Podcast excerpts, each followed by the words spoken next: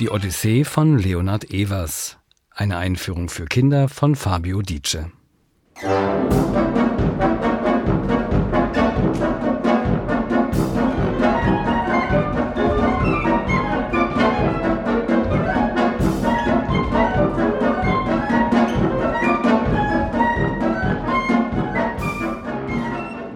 Heute habe ich eine Odyssee hinter mir. Habt ihr diesen Satz auch schon einmal gehört?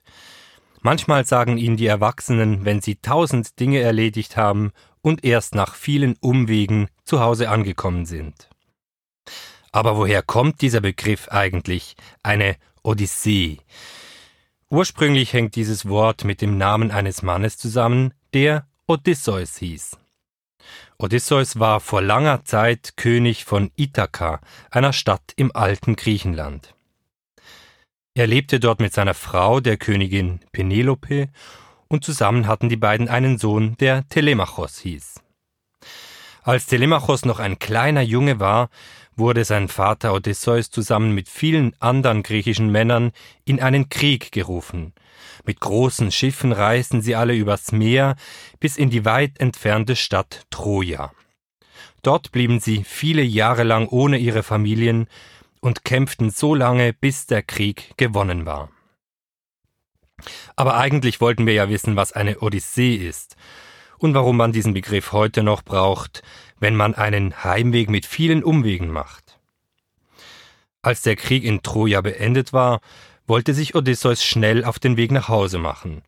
Er wollte seine Frau Penelope sehen, die auf ihn wartete, und Telemachos, der unterdessen viel größer und älter geworden war. Zusammen mit anderen Männern, die ebenfalls in Troja gekämpft hatten und nach Hause wollten, machte Odysseus sein Schiff bereit und segelte los.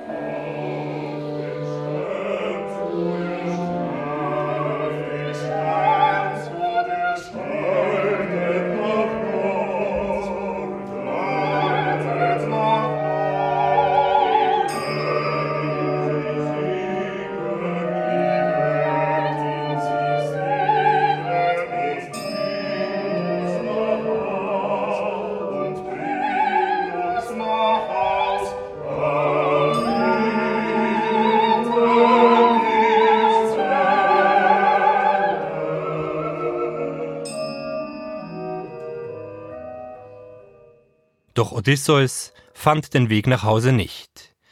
Mit seinen Gefährten segelte er kreuz und quer über das Meer, entdeckte die unterschiedlichsten Inseln und Häfen und erlebte die verrücktesten Abenteuer. Diese Irrfahrten übers Meer und den langen Heimweg des Odysseus hat der Dichter Homer vor etwa 3000 Jahren aufgeschrieben. Und diese Geschichte, die zu den ältesten Erzählungen gehört, die es überhaupt gibt, hat er Odyssee genannt. Heute kann man diese Geschichte lesen, aber das Buch ist sehr dick. In der altgriechischen Sprache, in der es Homer geschrieben hat, klingt der Text wunderschön, aber die meisten Leute verstehen diese Sprache nicht mehr, und selbst auf Deutsch ist das Buch nicht ganz einfach zu lesen. Die Odyssee kann man aber auf ganz viele Arten erzählen, unterdessen gibt es auch Filme, Theaterstücke oder Hörspiele dazu. Wir haben uns entschieden, die Geschichte auf die Bühne des Opernhauses zu bringen und sie dort mit Gesangsstimmen, einem Orchester, einem großen Bühnenbild und fantasievollen Kostümen zu erzählen. Die ganze Odyssee würde aber als Oper viele Stunden oder sogar Tage dauern. Als erstes haben wir deshalb jemanden gesucht, der die schönsten und die abenteuerlichsten Geschichten aus Homers Buch heraussucht und diese so aufschreibt, dass dazu Musik komponiert werden kann. Das hat Pamela Dörr gemacht, die manchmal auch eigene Geschichten erfindet oder diese so umschreibt, dass sie von Sängerinnen und Sängern gesungen werden können.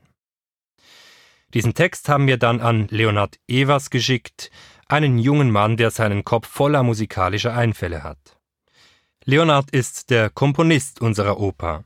Das heißt, er hat sich hingesetzt, vielleicht ans Klavier oder auch nur vor ein Blatt Papier und hat alle musikalischen Ideen, die er zur Odyssee hatte, aufgeschrieben.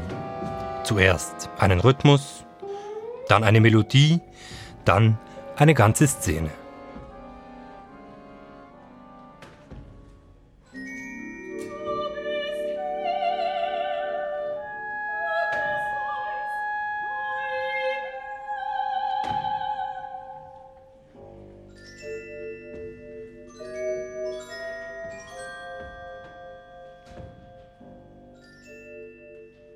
Unsere Odyssee fängt mit einer Szene in Ithaka an, also in der Stadt, in der Odysseus eigentlich König ist. Die Königin Penelope wartet bereits seit vielen Jahren darauf, dass er endlich heimkehrt. Weil Odysseus nicht da ist, haben sich aber andere Männer in den Königspalast gewagt. Dort plündern sie die Essensvorräte, feiern Feste und machen dabei einen Riesenkrach, denn jeder der Männer will ein bisschen auffallen und hofft darauf, Penelope zu heiraten, falls Odysseus nicht mehr zurückkommt.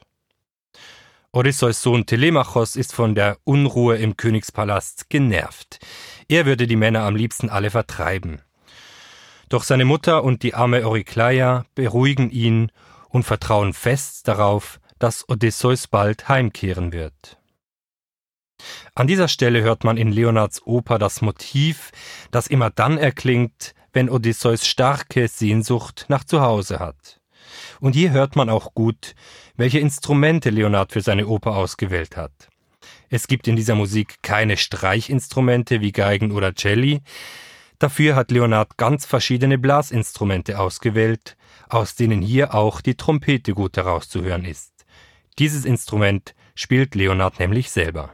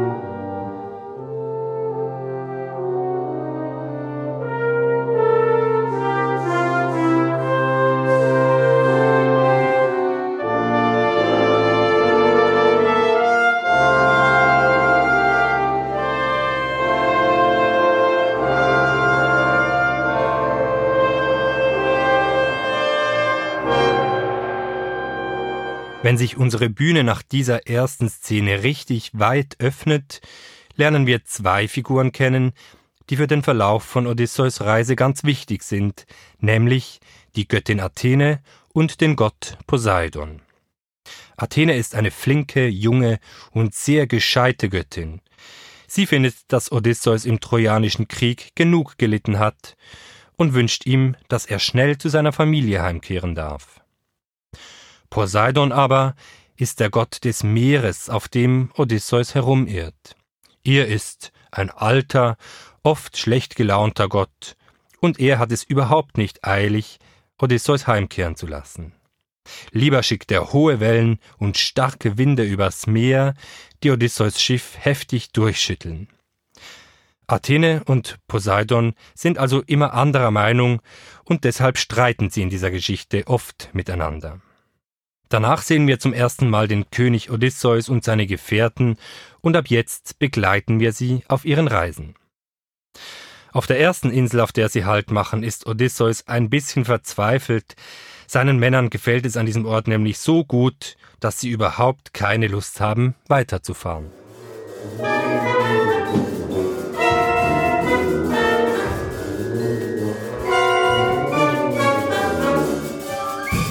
Aber mit diesem entspannten Inselleben ist bald Schluss.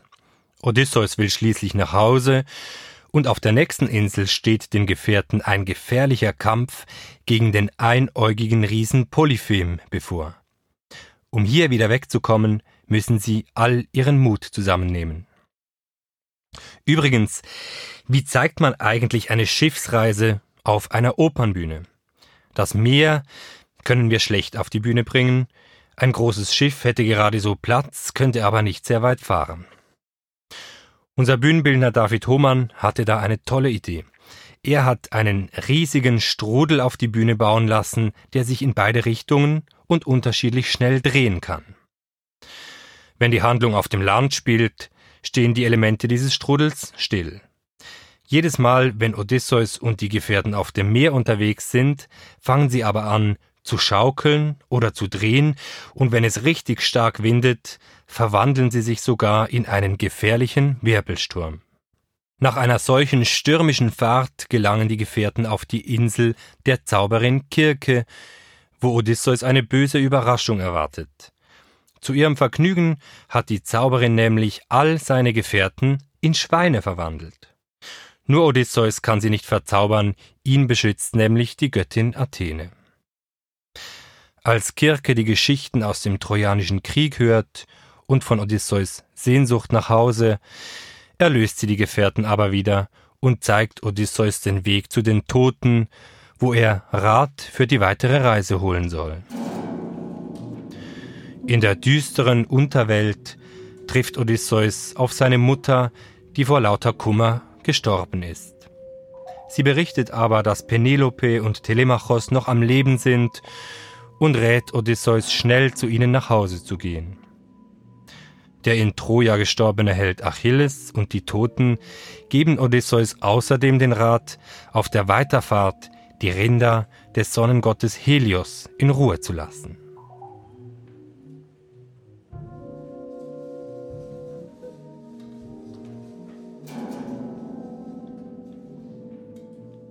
Hoffnungsvoll kehrt Odysseus zurück zu den Gefährten und will schnell weiterfahren. Ihre Reise führt sie an den Sirenen vorbei, die dafür bekannt sind, mit ihrem Gesang Menschen in die Irre zu führen und ganze Schiffe zu versenken. Doch die Gefährten verstopfen sich die Ohren mit Wachs und fesseln Odysseus an das Schiff. So kann er den Gesang als erster Mensch überhaupt hören. Kurz darauf gerät Odysseus Schiff in einen furchtbaren Sturm zwischen den beiden Meeresungeheuern Scylla und Charybdis. Elpenor, der jüngste der Gefährten, wird von den Fluten mitgerissen und ist verloren.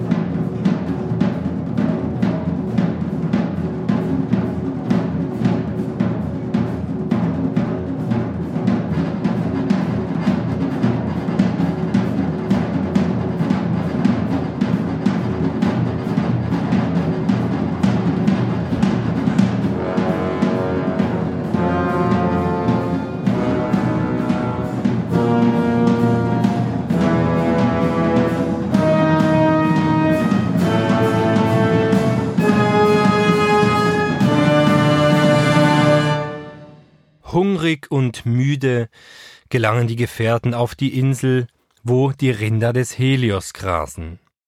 Odysseus fürchtet sich, seine Männer dort an Land gehen zu lassen, doch zum Weiterfahren sind sie zu erschöpft. Während Odysseus schläft, können die hungrigen Gefährten die Finger nicht von den Rindern des Helios lassen und schlachten sie. Doch damit ist das große Gesetz der Götter gebrochen, selbst die gute Göttin Athene kann die Gefährten jetzt nicht mehr beschützen. Helios, der Sonnengott, schickt zur Strafe einen furchtbaren Feuersturm, den außer Odysseus niemand überlebt. Odysseus Irrfahrten enden also sehr einsam.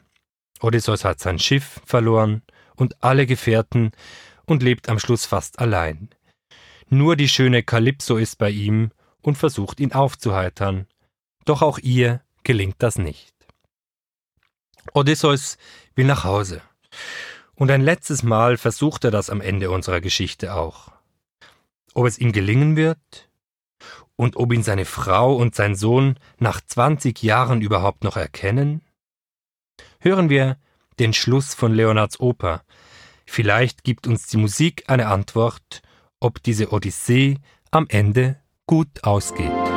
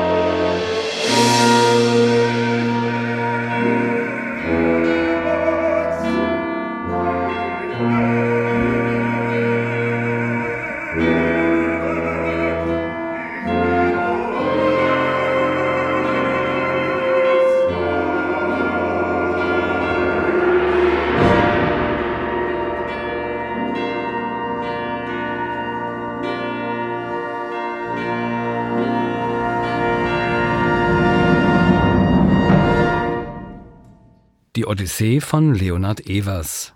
Eine Einführung für Kinder von Fabio Dietsche.